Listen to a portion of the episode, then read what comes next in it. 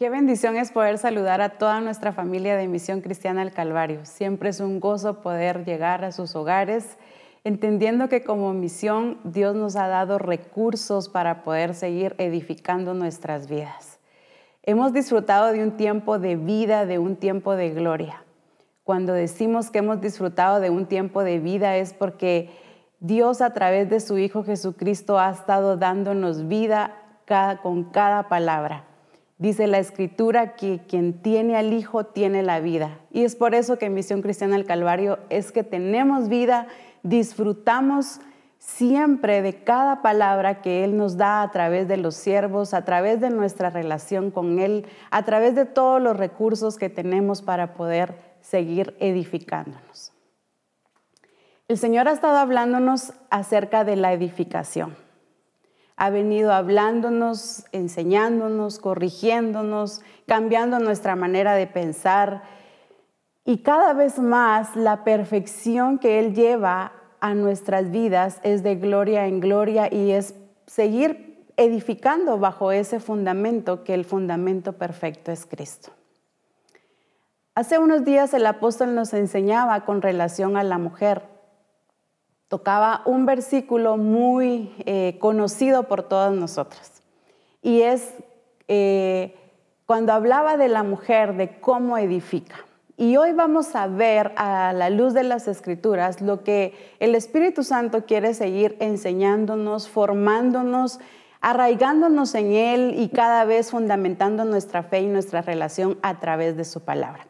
Así es que por favor acompáñeme a Proverbios capítulo 14, versículo 1, que es un pasaje muy conocido, ya lo sabemos hasta de memoria, pero vamos a ver qué dice la escritura.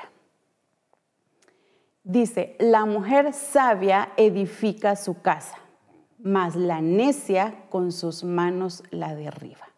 Volvamos a leerlo y vamos a ir por partes en este precioso versículo que es tan conocido que ya lo repetimos, pero dice, la mujer sabia edifica su casa, mas la necia con sus manos la derriba. Y veamos que empieza diciendo la mujer sabia, pero vamos a agarrar en la parte la mujer. Hace unos días el apóstol nos enseñaba y decía, no dice las casadas, las solteras, las viudas o cualquier papel que estemos desempeñando en nuestra vida. Dice la mujer, porque si algo Dios hace es que nos llama en el origen, nos llama como nos hizo, mujeres. Recuerde que la escritura dice que varón y hembra los creó. Entonces acá está hablando específicamente del género de la mujer, la mujer sabia. Entonces, ¿qué clase de mujer? Es la mujer sabia la que edifica su casa. Cuando habla de la mujer, debemos de saber que es específicamente de esa mujer que Él creó en su origen. La mujer perfecta, la mujer conforme a su imagen, la mujer que tiene su esencia, que tiene su origen en Él. Entonces especifica esa clase de mujer sabia es la que va a edificar. Esa sabiduría es la que proviene de él. Ahora, cuando dice la mujer sabia, entendemos que la palabra sabia viene de sabiduría, pero vamos a ver qué clase de sabiduría, porque como mujeres podemos estar edificando y podemos estar edificando en una sabiduría humana. Recuérdese que la escritura en Santiago capítulo 3 nos habla de la clase de sabiduría, la sabiduría que proviene de Dios y la sabiduría que da el mundo. La sabiduría que proviene de Dios, la que proviene de lo alto, esa sabiduría es la perfecta, es la que Él da, la que emana de Él. Cuando habla en Santiago de la sabiduría del mundo, entendemos que esa sabiduría es una sabiduría superficial, es una sabiduría popular, es una sabiduría que, está eh, muy por debajo de lo que es la sabiduría de Dios. Entonces, me encanta cuando dice la mujer sabia. Está hablando específicamente de la sabiduría que proviene de Dios. Esa mujer debe de tener la sabiduría de Dios. Vamos a ver cómo se adquiere esa sabiduría. Es una sabiduría que vamos alcanzando, es una sabiduría que va creciendo, así como lo hacía con el Señor Jesús, que crecía en gracia y en sabiduría para con Dios y para con los hombres. Entonces es una sabiduría que no la vamos a encontrar en una manera superficial, es una sabiduría que hay que buscarla, que hay que inquirir. Y es por eso que me encanta cómo dice en Proverbios capítulo 2, versículo 4, en la versión PDT. De una vez vamos a leerlo en la versión PDT. Y dice, busca la sabiduría como si fuera plata como si fuera un tesoro escondido. Entonces aprenderás a respetar al Señor y sabrás lo que es conocer a Dios, porque el Señor es el que da la sabiduría. El conocimiento y la ciencia brotan de sus labios. Leámoslo nuevamente. Eh, digiramos este, esta verdad y cómo lo dice en esta versión busca la sabiduría como si fuera plata, como si fuera un tesoro escondido. Entonces aprenderás a respetar al Señor y sabrás lo que es conocer a Dios, porque el Señor es el que da la sabiduría. El conocimiento y la ciencia brotan de sus labios. Me encanta cómo lo dice en esta versión. Busca la sabiduría. Es una acción nuestra. Significa que es mi responsabilidad buscar de esa sabiduría. Para yo poder ser esa mujer sabia, debo de entender que si soy nacida de nuevo, tengo su genética, entonces yo puedo alcanzar esa sabiduría que proviene de Dios. Ahora, aquí viene mi responsabilidad, aquí viene mi accionar busca la sabiduría. Ahora, ¿con cómo debemos de buscar la sabiduría? Y dice, búscala como si fuera plata, como si fuera un tesoro escondido, con ese anhelo, ¿verdad? Buscarlo con hambre, buscarlo eh, con el deseo de encontrarlo. Muchas veces, a, veces hemos perdido cosas en nuestra casa, pero no las buscamos con un deseo de encontrarlo. Esta clase de sabiduría debo de anhelar, debo de buscarla. O sea, tiene que haber una acción muy fuerte, muy determinante en mi persona para poder buscarla. Y luego dice como si fuera un tesoro escondido. Entonces, y me encanta esta parte, cuando encontremos esa sabiduría, ¿qué trae? ¿Cuál es la consecuencia, por así decir, de encontrar esa sabiduría? Entonces aprenderás a respetar al Señor. Me encanta porque el Señor nos ha estado enseñando de respetarlo, de honrarlo. Y cuando nosotros encontramos la sabiduría, la consecuencia de tener sabiduría en nuestra vida va a ser que vamos a honrar al Señor, vamos a respetarlo. En la versión 60 dice que el, el, principio de la sabiduría es el temor a Jehová. Entonces esa sabiduría me lleva a respetarlo, a honrarlo, a temer de su persona, de su presencia y por ende respetarlo en todas las áreas de mi vida entonces dice, sabrás lo que es conocer a Dios. Cuando nosotros nos metemos a buscar de su sabiduría, significa que estoy inquiriendo, significa que mi relación se está profundizando, entonces voy a aprender a conocer a Dios. Por eso decía que la sabiduría del mundo, esa se encuentra de una manera superficial. La encontramos eh, eh, personas muy inteligentes, muy sabias. Eh, ustedes, ah, y usted y yo hemos hasta leído refranes o dichos de personas muy sabias. Pero en realidad parecieran verdades o realidades, pero no están fundamentadas en la persona de Jesucristo. Por lo tanto, eso es superficial.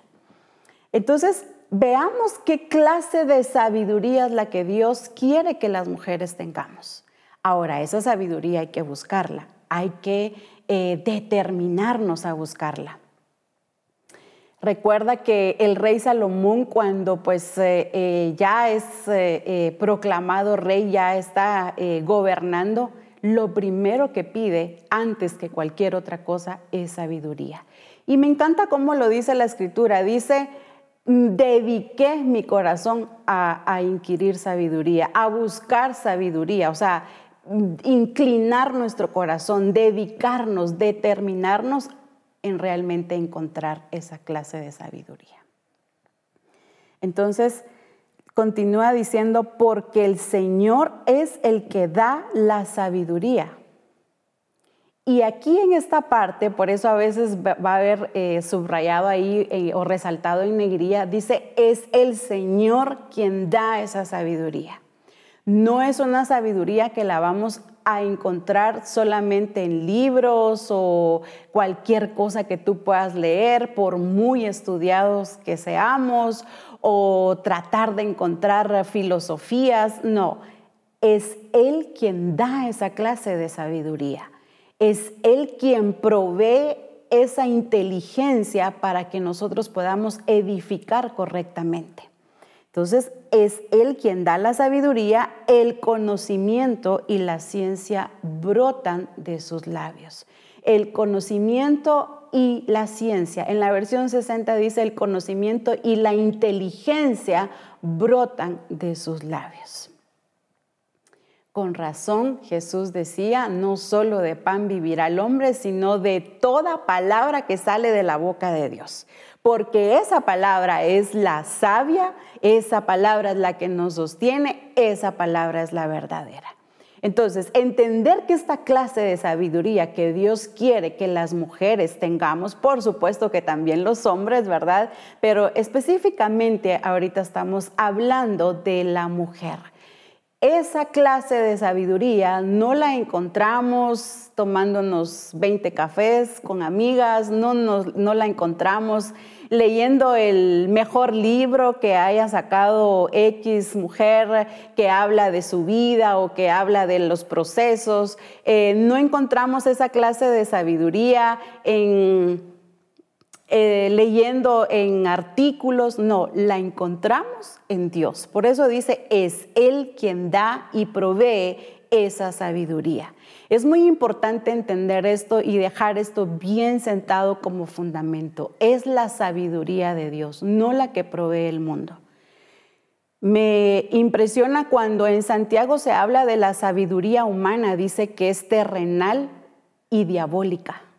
O sea, es una sabiduría que, te puede fascinar. Por eso el apóstol Pablo eh, atacaba mucho la sabiduría humana, porque la sabiduría humana te envuelve, te, te fascina, cuando la sabiduría de Dios es la que nos lleva a esa transformación y a conocer verdaderamente a la persona de Dios. Entonces es esa clase de sabiduría la que Dios quiere para nosotras las mujeres. Pero hay que hacer algo, por supuesto. Aquí viene nuestro accionar, aquí viene nuestra búsqueda, aquí viene el inquirir, el estar sumergida en Él para poder encontrar esa sabiduría. Entonces, cuando dice la mujer sabia, ahora dice edifica, entendiendo la clase de sabiduría que Dios quiere que tengamos, en base a esa sabiduría vamos a edificar porque podríamos encontrarnos edificando, pero no en esa sabiduría que solamente Cristo la da. Podríamos encontrarnos edificando, pero no en el fundamento que es Cristo, y Cristo es la sabiduría. Por eso dice la mujer sabia edifica. Ahora, ¿bajo qué fundamento va a edificar la mujer? Bajo la sabiduría de Cristo, la que Él provee, la sabiduría que nos lleva a conocer qué quiere Dios, cómo quiere las cosas, en qué tiempo quiere que se hagan, es una sabiduría que nos lleva a ver su gloria. Entonces, edificar bajo esa perspectiva o bajo ese principio, esa edificación es la que va a permanecer no, como he dicho, con pensamientos, no con ideas Y vuelvo a decir, por eso el apóstol Pablo atacaba mucho a las iglesias porque la iglesia de Colosa se dejó fascinar por palabras eh, vanas, dice no, eh, que no se dejen fascinar por palabras eh, de huecas sutilezas, porque había un encantamiento en las palabras y entonces esa clase de sabiduría es la que tarde o temprano va a caerse. Por eso es importante que como mujeres conozcamos a Dios, que nuestra relación cada vez se establezca y se permanezca en Él. Este edificar que habla la escritura es un edificar nuestra casa. Dice, la mujer sabia edifica su casa.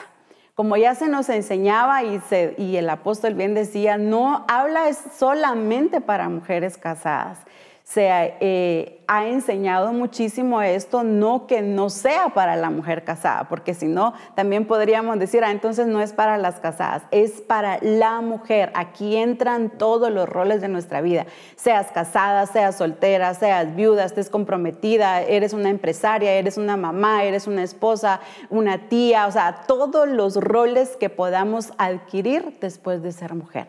No olvides que primero Dios nos hizo mujeres y por ser mujeres, entonces vamos a desempeñar todos esos roles en nuestra vida.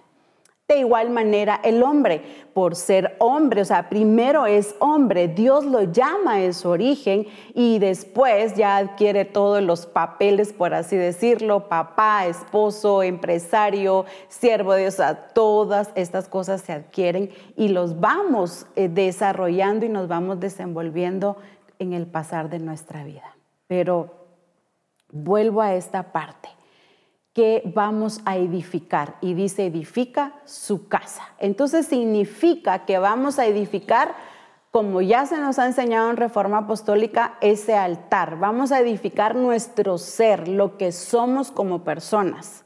Y como personas vamos a edificar eh, desde lo que Dios nos ha llamado a hacer. Primero, nuestro llamado en el Señor ese escogimiento tan precioso que solamente proviene de Él. No es un escogimiento de hombre, sino que es un escogimiento de parte de Dios y entonces es divino ese llamado. Edificar ese llamado estar edificando de la manera correcta, edificar, como se decía, nuestras emociones edificar, como se nos decía, nuestros pensamientos, edificar en esos sentimientos. O sea, es una mujer que cuida de ella, es una mujer que cuida todos los aspectos que tienen que ver con ella. Eh, cuando hablo de ella, estoy hablando de un ser completo. Somos seres vivientes compuestos de espíritu, alma y cuerpo y por lo tanto fuimos llamadas a cuidar el templo de Dios, que es completo. Por eso la escritura dice espíritu, alma y cuerpo, o sea, que nos halle eh, perfectamente completos, o sea, que no, que nada quede a medias. Cuidé bien de mi cuerpo, pero no de mi espíritu, o cuidé bien de mi espíritu, pero no de mi alma, sino que cuidar todos esos aspectos en cómo Dios nos hizo. Y como mujeres se nos ha dado esa tarea. Por eso dice, la mujer sabia edifica su casa. Qué preciosa tarea la que Dios nos delegó y la que nos dejó. La mujer sabia edifica. Es decir, que hay una responsabilidad. Es decir, que hay una función para ti y para mí y es edificar. Edificar primero desde lo que somos en nuestro ser, también edificar en nuestro llamado. Ahorita el Señor nos ha estado enseñando a todos que todos somos edificadores, todos eh, eh, edificamos, ¿verdad? No sin antes ser edificados, ¿verdad? Entonces, esta es una tarea de ser edificados para poder edificar. Entonces, edificar todo, pero edificar bajo qué fundamento? Bajo el fundamento que es Cristo. Cristo es el fundamento perfecto y por eso es que Él provee de esas herramientas para que nosotros vayamos edificando en Él. Entonces, ¿qué vamos a edificar como mujeres? Vamos a cuidar, vamos a edificar nuestra casa espiritual, nuestra relación con Dios, cuidarla, cuidar eh, de esa permanencia, mi vida en el Señor, que sea permanente sin importar las circunstancias. La permanencia es vital en el Hijo de Dios. No puede haber transformación en mi vida, no puede haber una edificación correcta en mi vida si yo no permanezco en Él. Por eso es que en Juan capítulo 15 se nos habla tanto de permanecer. Si usted ve ese capítulo, eh, habla de permanencia como unas cinco, seis o siete veces, no sé, pero habla mucho permanece, permanece, permanece y solamente en ese permanecer es como vamos a dar fruto. Entonces, como mujeres, Dios nos está llamando a edificar permanentemente, no circunstancial, porque muchas veces edificamos temporal, edificamos de manera eh, pausada y esas pausas son las que estorban en nuestra vida, estorban en nuestro crecimiento. Es necesario permanecer para tener una eh, sana edificación en mis emociones una sana edificación en mis sentimientos, una sana edificación en mi relación con Dios. O sea, vamos a cuidar de todo lo que Dios nos ha mandado a cuidar. Entonces, entender por qué el Señor nos está llamando a las mujeres a ser cuidadosas. Porque debemos de entender, mujeres, que esta es responsabilidad nuestra por eso la escritura es tan clara, dice, la mujer sabia edifica, no es responsabilidad de nadie más. Por supuesto que vamos a edificar bajo los principios del Señor y bajo eh, toda esa palabra que Él nos ha venido revelando. Hay una responsabilidad, la mujer edifica, es decir, tú de manera personal Cuida tú de manera personal tu vida. Es decir, eh, cuídate en todos los aspectos. Muchas veces somos muy dadas a cuidar ciertas áreas nada más y descuidar otras, ¿verdad? Le podemos dar mucho énfasis a una área, pero las demás están descuidadas. Y ya no es el tiempo de vivir descuidados. Al contrario, debemos de velar para que nada de estas cosas caigan sino que seguir edificando bajo ese fundamento. Muchas veces, y el apóstol decía, me encantaba cuando decía, la mujer sabia edifica sus emociones, porque es que con la mujer se enseña y se enfatiza tanto de las emociones, no que el varón no las tenga, no que nadie más tenga emociones. Las mujeres muchas veces somos muy dadas a llevarnos por las emociones y a actuar bajo un emocionalismo y por eso es que en la siguiente parte de ese versículo de Proverbios 14.1 dice, mas la necia con sus manos la derriba. Es decir, que con nuestras acciones muchas veces derribamos lo que hemos venido construyendo. Y eso ya no debe de pasar, porque yo estoy segura que todas las mujeres tenemos una relación con el Señor y nos hemos determinado y, hemos dicho, Señor, quiero corregir esta parte en mi vida y me voy a determinar. Y empezamos a, a edificar, ¿verdad? Pero de repente viene una circunstancia y venimos y con nuestras acciones no sabias derribamos todo lo que hemos construido. Entonces recuerde que el apóstol Pablo dice que las mismas cosas que yo construí y si las vuelvo a derribar, transgresor me hago. Es decir, no podemos encontrarnos edificando, edificando y luego viene X circunstancia y esto que ya llevaba por mis acciones no sabias se vienen abajo, se derriban. Es importante que pongamos atención en esto. Determinémonos a que lo que vayamos edificando en el Señor, no en mis pensamientos, no bajo mis emociones, sino en lo que Él está diciendo, que permanezca y que al contrario se vaya sobre edificando hasta llegar a ser esa casa estable en el Señor. Quiero que veamos en Proverbios capítulo 24 y versículo 3. Es un pasaje precioso, de hecho en la TPT era lo que salía eh, eh, nuestra base, pero dice en la versión 60, Con sabiduría se edificará la casa y con prudencia se afirmará. Otra vez la sabiduría, leámoslo. ¿Cómo se edifica esta casa? Es decir, nuestro templo espiritual. Con sabiduría se edificará la casa y con prudencia se afirmará. Es decir, nuestras acciones sabias en el Señor, nuestra expresión bajo esa sabiduría, así es como debemos de edificar. Con sabiduría se edificará la casa. Esta casa espiritual, ese templo del que el Señor nos ha estado hablando, no se puede edificar bajo una sabiduría humana. No se puede edificar bajo una inestabilidad. No se puede edificar bajo una inseguridad. No se puede edificar cuando yo no soy permanente, sino que con acciones sabias, acciones de búsqueda. Así es como edifico la casa, con acciones de cambio, con acciones de transformación. Esas son acciones sabias. ¿Qué son acciones sabias? Buscar de Dios. Es de sabios buscar de Dios. Es de inteligentes buscar de Dios. Entonces, estas acciones sabias, así es como voy a edificarla.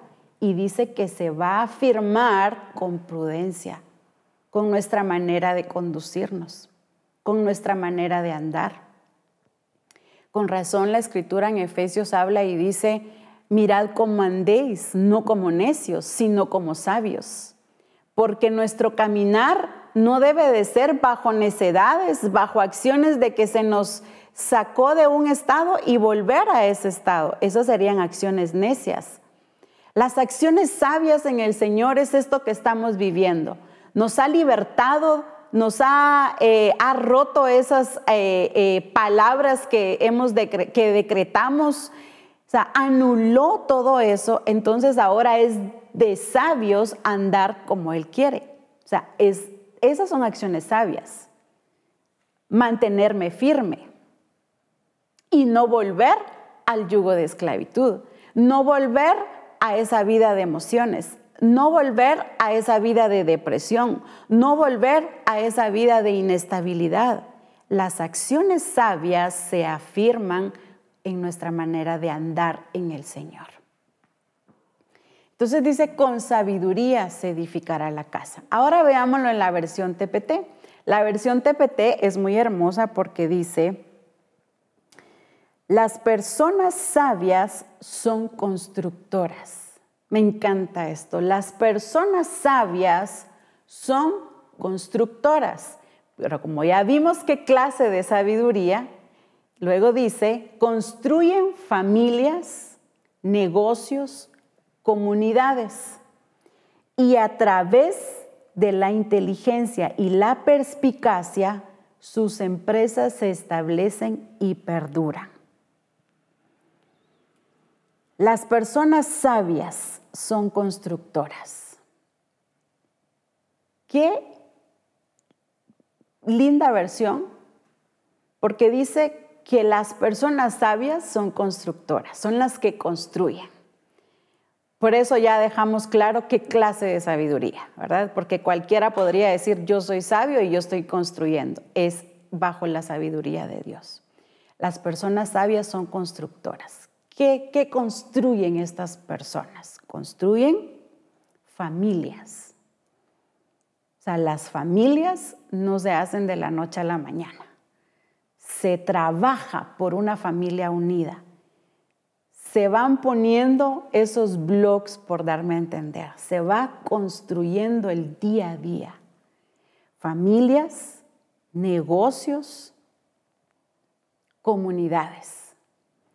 Cuando habla de negocios, es todo lo que el Señor nos ha llamado también a hacer, ¿verdad? O sea, el, en donde nosotros nos desenvolvemos el día a día las comunidades es donde nos, donde nos desenvolvemos nuestros grupos de personas, ¿verdad? Nuestras comunidades, nuestros eh, grupos de relaciones, ¿verdad? Eh, tus amigos, o sea, construyen estas comunidades, vas construyendo amistades, vas construyendo relaciones, pero ¿bajo qué fundamento se construyen? Y voy a estar resaltando esto y recalcando porque es bajo el fundamento que es Cristo. Cristo, esa persona es en donde nosotros estamos construyendo. Esa es nuestra base sólida. Y luego dice, y a través de la inteligencia y la perspicacia, sus empresas se establecen y perduran. A través de la inteligencia y la perspicacia, sus empresas se establecen y perduran. Quisiera explicar un poco lo que es la palabra perspicacia. Palabra perspicacia significa la cualidad que tiene una persona de notar cosas que otras personas no ven, que otras personas pasan desapercibido. O sea, es una cualidad de estar sobria, es una cualidad de estar pendiente de lo que está pasando en mi vida. O sea, eso es perspicacia. Es la cualidad de estar atento de lo que está pasando. Y por eso en su definición dice que es una cualidad que otras personas no tienen, que, se dan cuenta de cosas que otras personas no lo hacen. Claro, esto no eh, podríamos confundirlo, esto no es estar eh, juzgando, ¿verdad? Sino que es estar atento a lo que está pasando a mi alrededor ¿verdad? Y no todas las personas tienen esa cualidad. Entonces, por eso es que en esta versión dice a través de la perspicacia, o sea, está muy atento o atenta a lo que está pasando, o sea, no pasa desapercibido. La escritura sería sobriedad, ¿verdad? Y me gusta cuando dice las empresas se establecen y perduran, porque he visto algo y es que pues el Señor nos ha llamado a, ser prósperos también. Nos ha llamado a que abundemos también en prosperidad. Pero muchas veces estos negocios o empresas no permanecen o no se establecen porque yo como persona no estoy bien construida. Y ya me voy a dar a entender.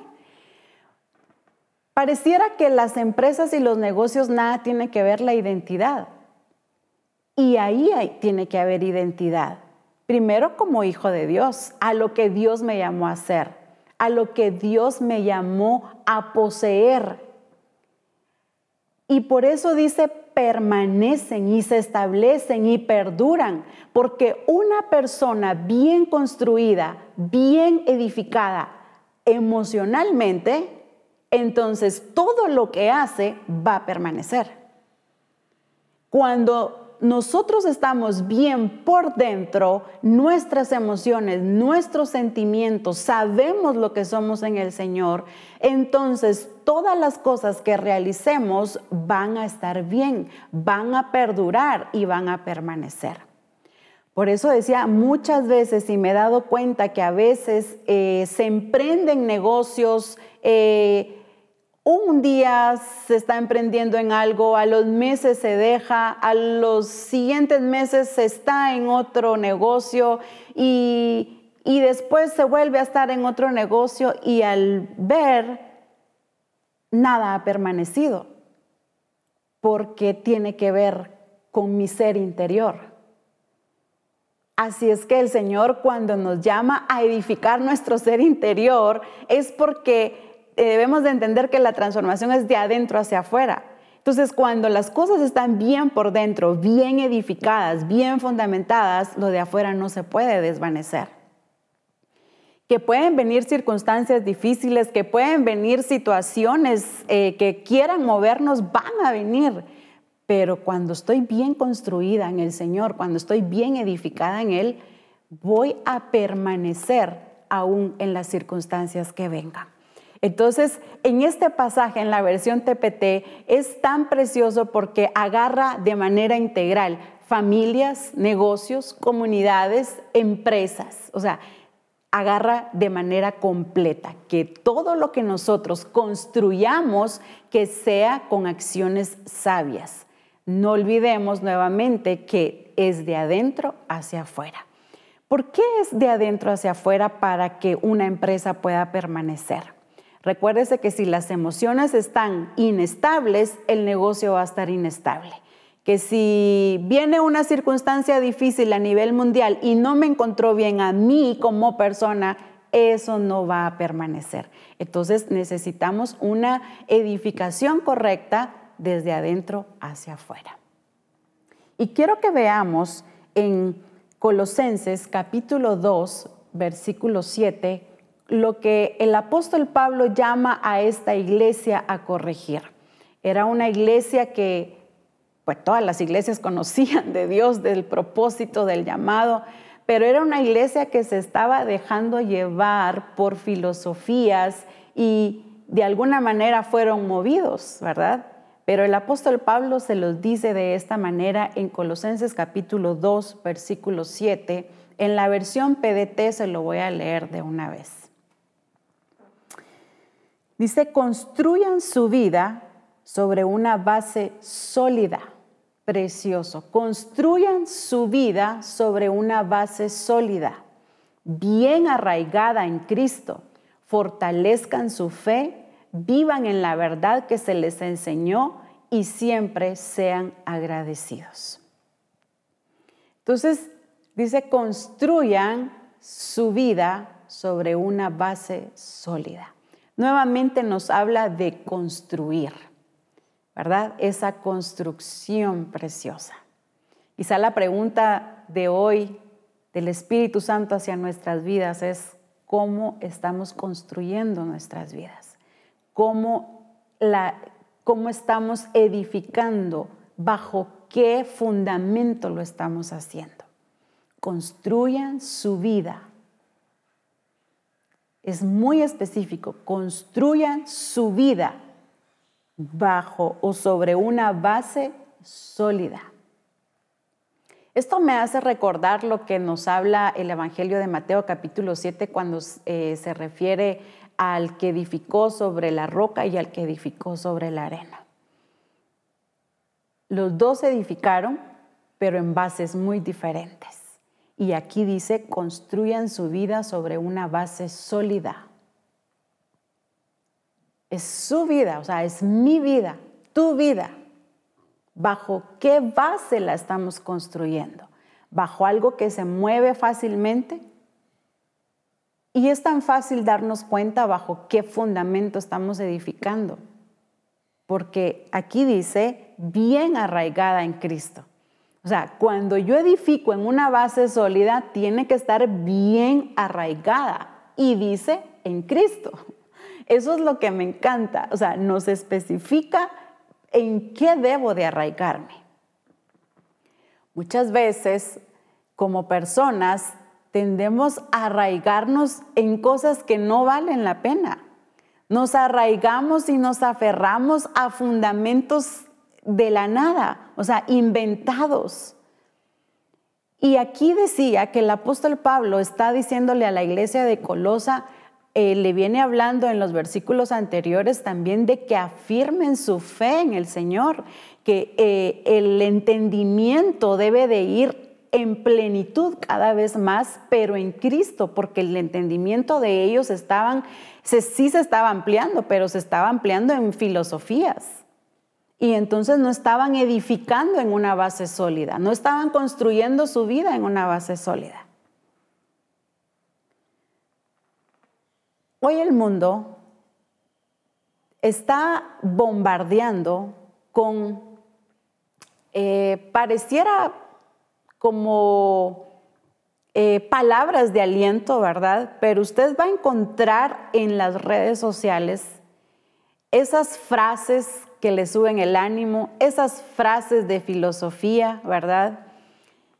Me impresiona tanto cuando encuentro eh, frases como estas, reinvéntate a ti mismo, ¿verdad? O sea, eh, y eso lo he visto mucho en mujeres, o sea, postean estas frases, reinvéntate a ti mismo. Eh, cada día estoy reinventándome. Eso no existe en la escritura. el reinventarnos día a día, no existe. Pero sí existe que soy una persona nacida de nuevo, hecha en el Señor, y que ya nacida de nuevo debo de construir toda mi vida en esa base sólida. Es muy importante, mujeres, que prestemos atención a estas corrientes que están viniendo y que se van a acrecentar, que van a venir más fuerte, porque están eh, dándole mucho énfasis a la mujer, al feminismo y frases que parecieran muy buenas. Reinvéntate. O sea, que cada día vas a ser diferente. O sea, que eres inestable. O sea, que ayer fuiste una persona, hoy vas a ser diferente.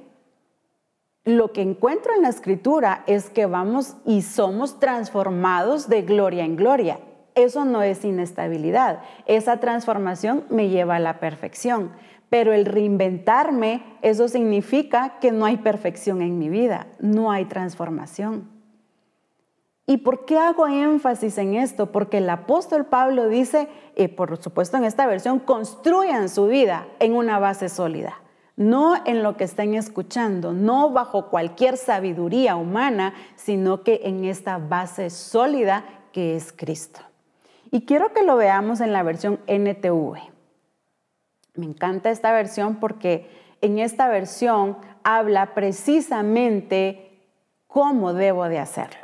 Y dice, arraíguense profundamente en Él. Arraíguense profundamente en Él y edifiquen toda la vida sobre Él. Me encanta, o sea, esto no lleva pausas, esto es toda una vida. Arraíguense profundamente en Él y edifiquen toda la vida sobre Él entonces la fe de ustedes se fortalecerá en la verdad que se les enseñó y rebosarán de gratitud. Veamos esta parte. Arraíguense. Todos sabemos que arraigar tiene que ver con raíces, ¿verdad? O sea, yo me imagino y sé que ha visto esos árboles, ¿verdad? Que están eh, bien enraizados en la tierra, que sus raíces hasta se salen de, tanto que, dieron, ¿verdad? Pero, pero esas raíces tienen profundidad. Y me gusta esta versión porque dice, arraíguense profundamente, o sea, no una raíz de superficie, ¿verdad? No como esa maleza o ese eh, montecito, por así decir, que sale en el jardín y que lo arrancamos y sí tiene raíces, y, pero es muy fácil de arrancarlo, ¿verdad? Sus raíces son muy pequeñas y estaban en la superficie. Aquí el apóstol Pablo está hablando de profundidad, ¿verdad? Porque solo lo que está profundo no puede ser movido. Y por eso dice en esta versión, arraíguense profundamente en Él en Cristo, en ese fundamento. Y decía que muchas veces somos dados a arraigarnos en cosas que no valen la pena. Como mujeres, muchas veces nos enraizamos en pasado, nos enraizamos en sentimientos, nos enraizamos en emociones, nos enraizamos en pensamientos no fundamentados. Dios no nos llamó a echar raíces donde no sea en Él. De lo contrario, esa raíz no va a permanecer. Nos llamó a echar raíces en Él. Y las raíces es algo tremendo porque la escritura habla de raíces de amargura. Pero también aquí me está hablando de arraigarme. Otras versiones dice, echen raíces en Él, ¿verdad? O sea, significa que la raíz es poderosa. O sea, es fuerte, necesitamos prestarle atención en esto. Arraigados profundamente en Él, ¿verdad? O sea, es estar en la persona de Cristo, es echar raíces en Él, en Cristo, no en un pasado, ni aún en el presente, porque a veces no estorba solo el pasado, sino que el presente también. nuestras raíces deben de ser sanas, arraigados en Él. Y dice, profundamente, la profundidad, y vamos a ver otro pasaje precioso acerca de esto. Y dice, y edifiquen toda la vida sobre él. Me encantó esta parte porque dice, edifiquen toda la vida sobre él. O sea, no hay pausas, no hay intermitentes. Muchas veces, y decía al inicio, edificamos por un tiempo y luego dejamos, pero después decimos, no, hoy sí, hoy sí, y, empezamos, ¿verdad? Y edificamos por un tiempo y luego dejamos. Eso no es una vida en el Señor. La vida en el Señor es toda en Él. Y me encantó esto, edifiquen toda la vida en Él. Mujeres, fuimos llamadas a edificar en Él. Y si fuimos llamadas a echar raíces, que sea en Él, que sea en nuestra relación, que sea en la fe, que sea en una transformación, que sea en la persona de Cristo. Ahí sí, ahí sí tenemos que echar raíces y raíces profundas, ¿verdad? O sea, aquello que, que nada lo puede mover, vaya usted a pararse eh, eh, o póngase debajo de un árbol a tratar de arrancar y más si esas raíces están bien profundas que llevan años ahí. No, eso es imposible porque esas raíces no solo se ven, están profundas. Entonces, así es como debemos de ser, cada vez más profundas en el Señor en todo lo que le hemos conocido. Cuando hablo de profundidades, no estoy hablando de misticismo, estoy hablando de conocer cada vez más al Señor, ¿sí? Cada vez más y cada vez más mi fe arraigada en Él, mi compromiso más arraigado en Él, mis determinaciones más arraigadas en Él, mi fe, como dice acá, cada vez más fundamentada en esas verdades que se me han enseñado. Que no sea fácil de arrancarlas, que esas verdades que se nos ha estado enseñando que no sean fáciles de arrancar, sino que se hundan cada vez más en el Señor. Y veamos en Mateo capítulo 13, quiero que veamos este, este pasaje, en Mateo capítulo 13, versos 20 y 21, lo voy a leer en la 60 y en la versión TPT. Y dice en la versión 60, y el que fue sembrado en pedregales, este es el que oye la palabra y al momento la recibe con gozo, pero no tiene raíz en sí, sino que es de corta duración, pues al venir la aflicción o la persecución por causa de la palabra, luego tropieza. Entonces veamos que dice acá que es esta palabra, todos conocemos la parábola del sembrador, ¿verdad? Pero esas verdades que se nos han enseñado, como decía el verso anterior, o sea, esas verdades que se nos han enseñado deben de enraizarse, deben de profundizarse en nosotros. Pero acá en la parábola del sembrador dice que una parte de esta semilla cayó entre pedregales y esa no pudo echar raíces porque cayó entre pedregales, ¿verdad? Entre piedras.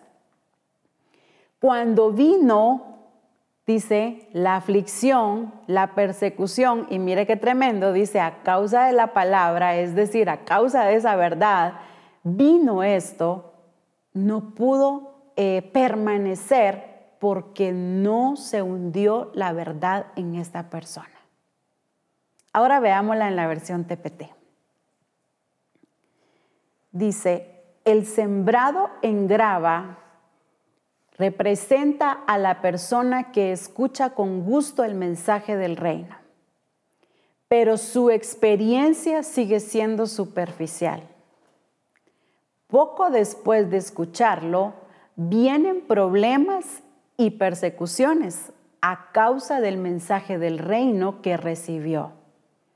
Luego se aleja rápidamente porque la verdad no se hundió profundamente en su corazón.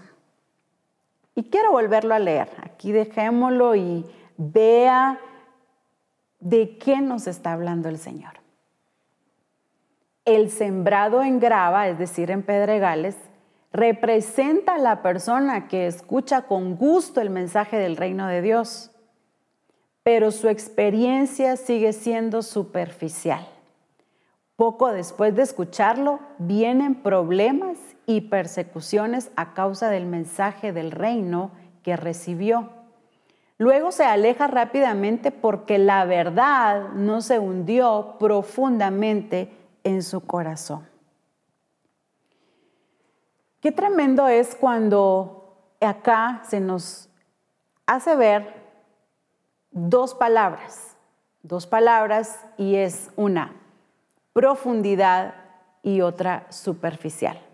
Profundidad versus superficial.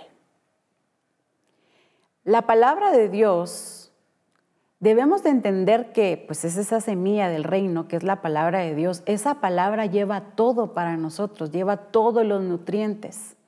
Las verdades que recibimos, que se nos edifica, que se nos perfecciona, esas son verdades que llevan vida y que llevan esa transformación para nosotros. En esa palabra, ahí iba mi vida, ahí va mi transformación, ahí va mi libertad. En esa palabra va la luz reveladora de parte de Dios para mí. Entonces esa palabra o esa semilla debo de atesorarla y prestarle atención a que se hunda en mí.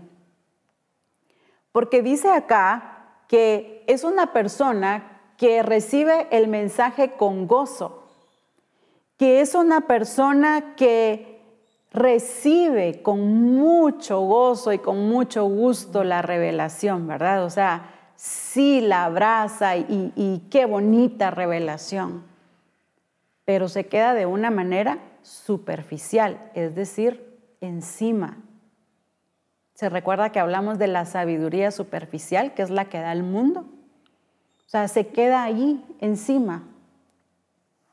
Es una palabra que fácilmente va a ser robada. Es una palabra que si no me determino a que se haga vida en mí, entonces esa palabra va a ser robada. No va a dar fruto. Y en esta versión es tremendo cómo lo explica porque dice, que su experiencia sigue siendo superficial. O sea, es una relación, vamos a llamarlo así, con Dios, con la palabra, con todo lo que tiene que ver con Él de una manera superficial, que no la valoré, que no le presté atención. Quizá podemos decir, ay, otra vez con lo mismo, otra vez me van a predicar de lo mismo, pero si no se ha hecho vida en mí, no importa cuántas veces se nos predique, hasta que se haga realidad en nosotros, que se haga vida. Y eso no depende de la palabra, porque la palabra es la verdad, la palabra es la correcta, esto depende de mí, depende de mi búsqueda, de mi accionar. Entonces, veamos que cuando dice se queda de una manera superficial, es porque no le presté atención a que esa palabra yo la fuera a escudriñar, la fuera a meditar y que esa revelación se hiciera grande en mí a través de una expresión. Nuestra relación con Dios ya no debe de ser superficial. Si notamos Dios nos ha estado hablando y corrigiendo en reforma apostólica de una relación permanente, de una relación 24/7, o sea, en todo tiempo, en todo momento. Lo superficial no nos va a llevar a nada, porque lo superficial no me hace conocer a Dios. Lo superficial me mantiene en el mismo nivel, o sea, no me lleva a crecer. Lo normal en el Señor es ir creciendo. Lo anormal es no crecer. El problema es que lo anormal se nos volvió normal. Y lo superficial se nos volvió tan normal que cuando se nos habla de una relación profunda con Dios, sentimos que es un misticismo o que la demanda está muy fuerte. No, es una relación profunda en donde la, cada verdad de Dios se va hundiendo en mí, se va enraizando. Que la palabra que Dios está revelando se enraíce en mí para dar fruto. ¿sí? Porque recuerde que toda raíz nos va a llevar a dar fruto. A veces eh, decimos, yo no sé por qué esta persona está con estas acciones y estamos viendo los frutos, pero en realidad deberíamos ir a ver la raíz, el por qué está accionando así. O sea, eso no es de la noche a la mañana. ¿En qué te enraizaste? ¿En dónde se, eh, quedamos prendidas? ¿En la verdad de Dios? En lo superficial.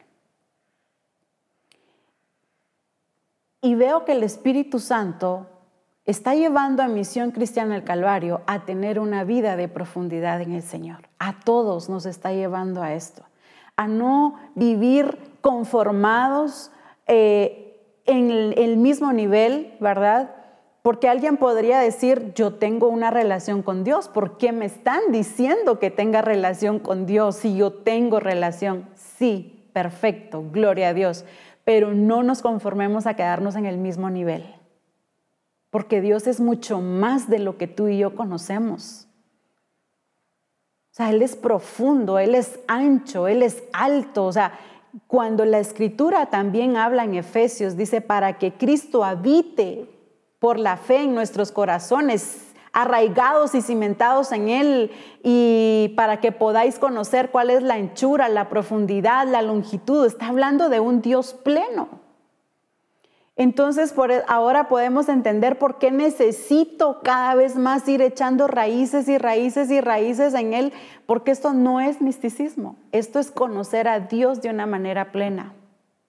Y me encanta cuando a las mujeres Dios también nos llama a conocerlo de esta manera porque aquí no hay, como lo dijo el apóstol Pablo, ¿verdad? Ni libre ni esclavo, aquí todos somos en el Señor uno.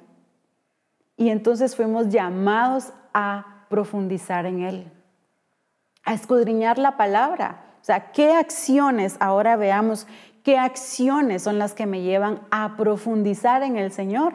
Es decir, a sobreedificar o a tener una vida de edificación en el Señor. Por supuesto que una relación con Él permanente, una, y dos, que vaya de gloria en gloria. Porque alguien pudiera venir a debatirnos y decirnos, alguien que lleve muchos años en el Señor y decir, ¿y usted qué me va a venir a enseñar a mí de relación con Dios? Si yo ya llevo 40 años en el Evangelio, pero quizá de una manera superficial. Y Dios no nos quiere superficiales, Él nos quiere cada vez más enraizados y profundizados en Él. Que el conocimiento de Dios cada vez más vaya en aumento. La escritura habla del conocimiento de Dios y nos dice que hasta que lleguemos a ese pleno entendimiento, que podamos conocer su voluntad, entonces esto me habla de ir de gloria en gloria. Qué lindo es si ya hemos avanzado. Perfecto. Gloria a Dios por eso. Pero la meta es Él. Qué lindo si ya estás eh, discipulando y predicando, pero predicar como predica Cristo. Discipular como Cristo lo hizo. O sea, nuestra meta es Él. Edificar, construir como Él lo hizo, cuidarnos como Él lo hizo, no en la superficie. En la superficie no vamos a poder llegar a conocerlo como Él quiere. Me encanta mucho el caso de Pedro cuando está pescando y pues Jesús lo encuentra, ¿verdad? Y le dice, maestro, toda la noche hemos estado acá pescando, ¿verdad? Y nada hemos hallado. Pero escudriñando ese pasaje, cuando Jesús en la versión 60 le dice, Pedro, boga mar adentro. Es una frase tan poderosa y, y es un mensaje que es muy completo. No podemos enmarcarlo solo para evangelismo. Jesús le enseña algo poderoso a Pedro. Pedro estaba acostumbrado a pescar, él era profesional, él sabía pescar, llevaba años haciendo eso. Pero viene Jesús y le dice, Pedro, boga mar adentro. Si usted escudriña otras, otras versiones, dice, Pedro, en lo profundo, métete a lo profundo, ahí vas a pescar. Creo que hoy el Señor nos está diciendo, y sin el creo, perdón, hoy el Señor nos está diciendo a las mujeres, boga mar adentro. En la superficie no podemos terminar de conocer a ese Dios pleno. En la superficie no podemos terminar de conocer todas las riquezas que hay en Cristo. Es boga mar adentro. A Misión el Calvario Dios le está diciendo, boga mar adentro, no más en la superficie. El asunto es que como muchas veces nos hemos acostumbrado a un nivel, al nivel de la superficie, y que nos vengan a mover, no nos gusta. O, lo sentimos muy lejos. Ay, ¿cuándo voy a llegar a esa profundidad? Empecemos. Boga mar adentro. Deja tu experiencia. Pedro tuvo que dejar quizá eh, lo movió en eso, ¿verdad? Yo he pescado toda mi vida, pero no he encontrado nada. Pedro no es en la superficie, es adentro. Muchas veces hemos dicho, Señor, pero yo te he buscado, pero quizá en el mismo nivel. Y en el mismo nivel no podemos conocerlo a Él a profundidad. Es en la profundidad donde no fácilmente vamos a ser movidos. Es en la profundidad donde nuestra fe se va a cimentar y se va a arraigar como mujeres, como hombres de Dios. A Misión el Calvario el Señor le está diciendo, es en la profundidad donde me vas a conocer a plenitud y donde el sistema no te va a poder mover, porque en la superficie vamos a, vamos a ser movidos fácilmente. La superficie es la arena, lo profundo es estar en la roca que es Cristo. Boga mar adentro.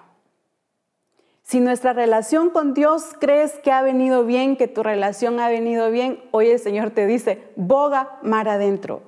Y pon tu nombre y el Señor hoy te está diciendo, boga mar adentro. Y lo hago de manera personal y salgo de esa zona cómoda de la que quizá he venido acostumbrada a conocer del Señor y hoy el Señor dice, Mari, boga mar adentro. Si como siervos y siervas de Dios hemos venido acostumbrados a un nivel, hoy en el nombre de Jesús eres movido y sacudido en esa comodidad para poder conocer más de Él y dice, boga mar adentro en la superficie no vamos a poder conocerlo a plenitud. Es en las profundidades de Dios. Y como dije, esto no es un misticismo, esta es la vida normal en el Señor. La vida normal en el Señor. Hemos estado acostumbradas a quizás a una vida normal de frustraciones o de todo lo mismo, eh, ya hacer las cosas por rutina o por costumbre y nuestra relación y nuestra vida en el Señor así se puede volver. Nuestro llamado en el Señor, nuestro ministerio en el Señor se volvió una costumbre, se volvió una rutina, se volvió una tradición. Pero hoy en el nombre de Jesús eres sacudido porque el Señor nos dice, boga mar adentro. En las profundidades, ahí es donde vamos a conocerlo a plenitud una vida completa en Él. Una edificación correcta se basa en una relación con Dios. La mujer sabia edifica su casa. La edifica como en las profundidades de Dios. Yo estoy segura que hay muchas mujeres, hablando específicamente de la mujer, en Misión El Calvario, que han conocido a Dios por años y han pasado circunstancias y ahí han permanecido. Pero hoy el Señor también quiere llevarnos a una nueva experiencia, a un nuevo caminar y a una nueva profundidad en Él, porque nuevas son cada mañana en el Señor. Qué lindo es encontrar a mujeres arraigadas en su fe, cimentadas en el Señor, que nada las mueve, que han pasado circunstancias, que han pasado eh, de todos los colores habidos y por haber, como decimos acá en Guatemala, que ha pasado de todo y que nada las ha movido del. Del Señor. ¿Pero por qué? Porque han echado raíces en Él pero ¿por qué hoy no profundizamos más en Él? Nunca nos conformemos con lo que estamos viviendo el día a día. La superficie es vivir el día a día. Lo profundo es conocer cada día más de Él.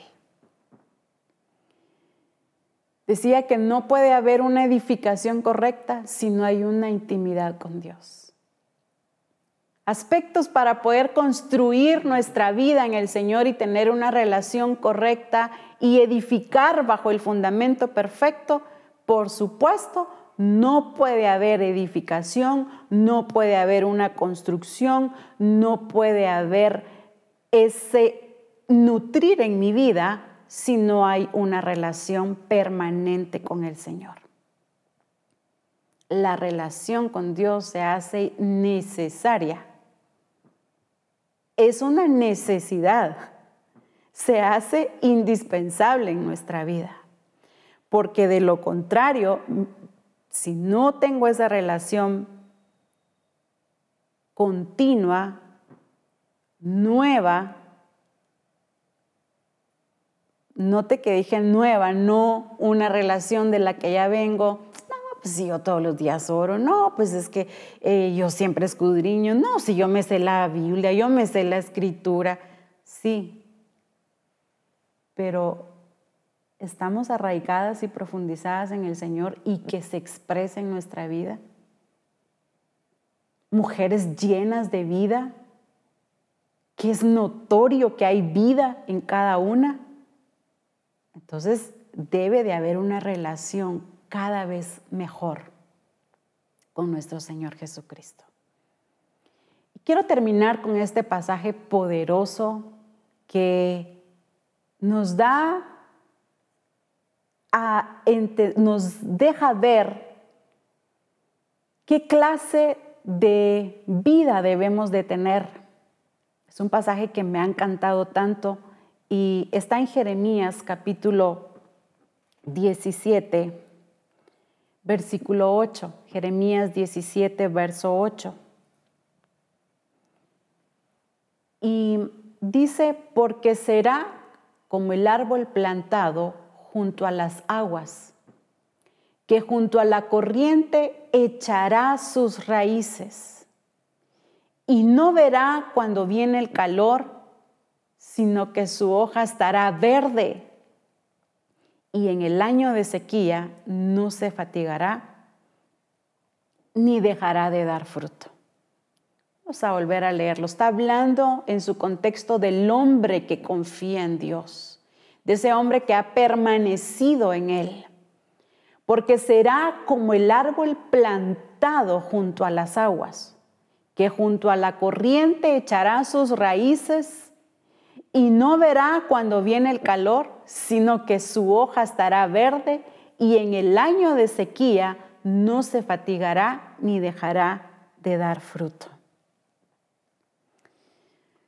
Qué tremendo cuando la escritura está hablando en acá, viene hablando del hombre que confía en Dios, pero ese hombre que confía en Dios es porque ha permanecido en Él, porque le ha conocido, ¿verdad? O sea, cuando tú dices, yo confío en esta persona es porque le conoces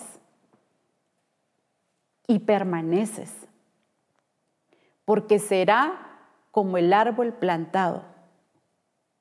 O sea, plantado, ahí está. No que ahí ya lleva años, ¿verdad? O sea, no que lo plantaron ayer y, y al otro día lo quitan. No, es el hombre que está plantado, así. Así es este hombre. El hombre que confía en Dios, ¿cómo es? Dice que será como árbol plantado junto a las aguas. Aquí hay un elemento poderoso. O sea, las aguas. Es el elemento que le da vida a este árbol. Que junto a la corriente echará sus raíces.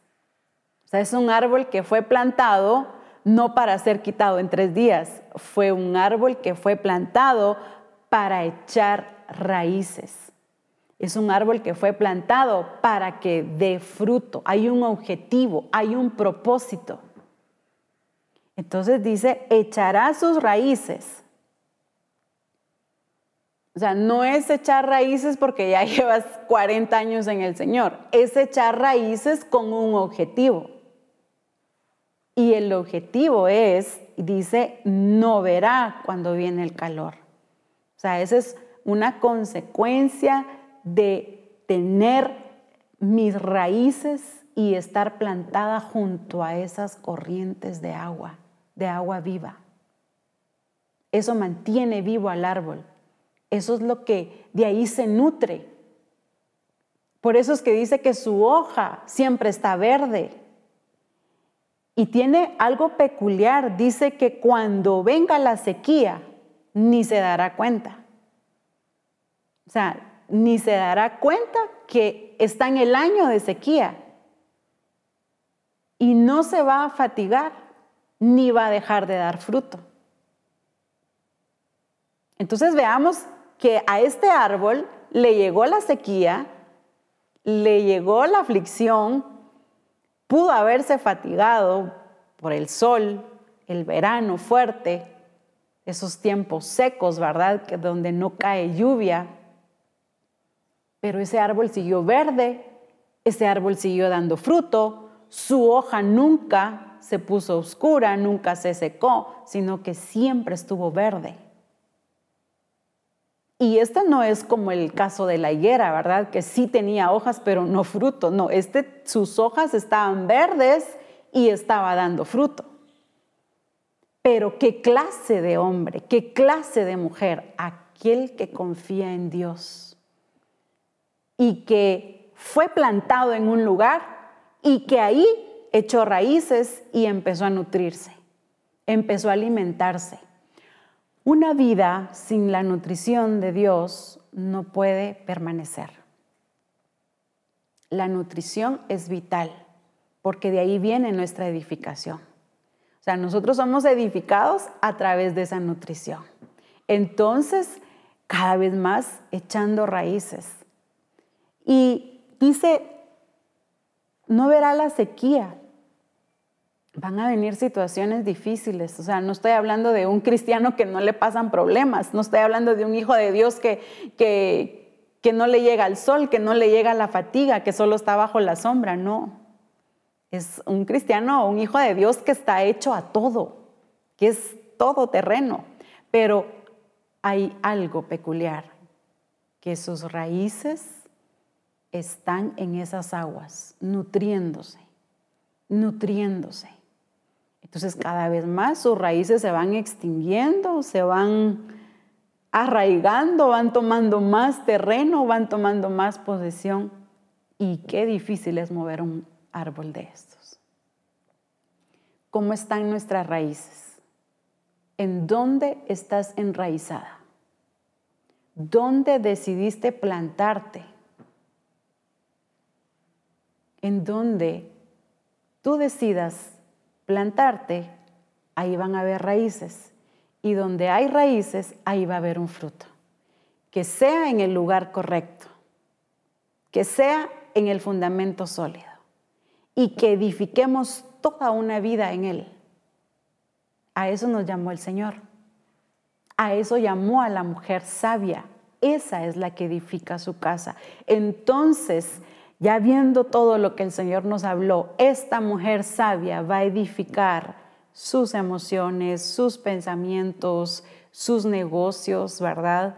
Se van a establecer, van a perdurar, porque hay una identidad correcta, hay una nutrición correcta, hay una relación con Dios, eh, mujeres guiadas por el Espíritu Santo. O sea, la edificación correcta viene bajo la nutrición de Dios, bajo la guía del Espíritu Santo, bajo el escudriñar su palabra en una relación con Dios. Entonces todas estas cosas van a ir dando vida y van dando nutrición a nuestra vida. Entonces no seremos mujeres llevadas por doquier, eh, vacías, que se puede decir, ay, hoy amanecí triste, hoy amanecí con depresión, estos días nublados. No, ni se va a dar cuenta que hay días nublados, días grises. No, esta va a venir la sequía, van a venir las tormentas, pero sus raíces bien sólidas, bien nutridas en el Señor. No estoy hablando de mujeres insensibles, mujeres que no, no, estoy hablando mujeres que también tienen emociones, que tienen sentimientos, que hay pensamientos, pero todos gobernados bajo la guía del Espíritu Santo y profundizadas en Él. Qué hermoso es cuando Dios nos habla todo esto. Dios nos ha llamado a edificar en Él. Mujer sabia, edifica tu casa. Con sabiduría se edificará la casa. Es un tiempo de edificación y de nutrición. Sigamos, continuemos, porque si algo nos ha llamado Dios es a una vida profunda en Él, que nuestro conocimiento de ayer o de un pasado en Él no sea el mismo, sino que cada vez más le conozcamos y mejor. Entonces, Seremos unas hijas de Dios bien enraizadas y profundizadas en esa base sólida. Ya no es tiempo de estar en la superficie, ya no es tiempo de que mi relación sigue igual, nada pasa, pero sigo amándolo. No, es un tiempo de estar en Él determinadas, entregadas en el llamado, claras del objetivo que Dios nos trazó entendidas de lo que Dios quiere de las mujeres de Misión Cristiana al Calvario y como siempre he dicho y lo he creído y lo dice en su palabra y las que han de venir, porque multitudes vendrán, pero definitivamente vendrán bajo este fundamento que es Cristo. Así es que, amada mujer, amar lo que Dios nos ha estado dando, valoremos y respetemos su palabra y cada vez más vayamos profundizando, que ese sea el anhelo y esa sea la determinación de tu vida y de mi vida. Permíteme orar y sé que Dios ha estado hablando y seguirá hablando en esta palabra. Padre bueno, muchas gracias por lo que tú has estado haciendo a nivel misión el Calvario. Gracias por habernos plantado en un lugar lleno de vida, en un lugar donde estás tú, en un lugar donde tu revelación cada vez es nueva y es fresca para que bajo esa revelación nuestra vida se vaya construyendo y vaya siendo formada a tu imagen, Señor. Gracias por las mujeres de Misión El Calvario bendigo sus vidas y declaro que un tiempo nuevo al que tú ya nos metiste, permaneceremos firmes en esa libertad a la que tú nos llamaste, Señor, siendo libres. Permaneceremos ahí y echaremos raíces en ti, Señor, para ser esa generación y ese ejército de mujeres del cual tú te estás preparando, formando para ese día maravilloso, para el hoy, para el presente y para lo que viene y lo que ha de venir, Señor.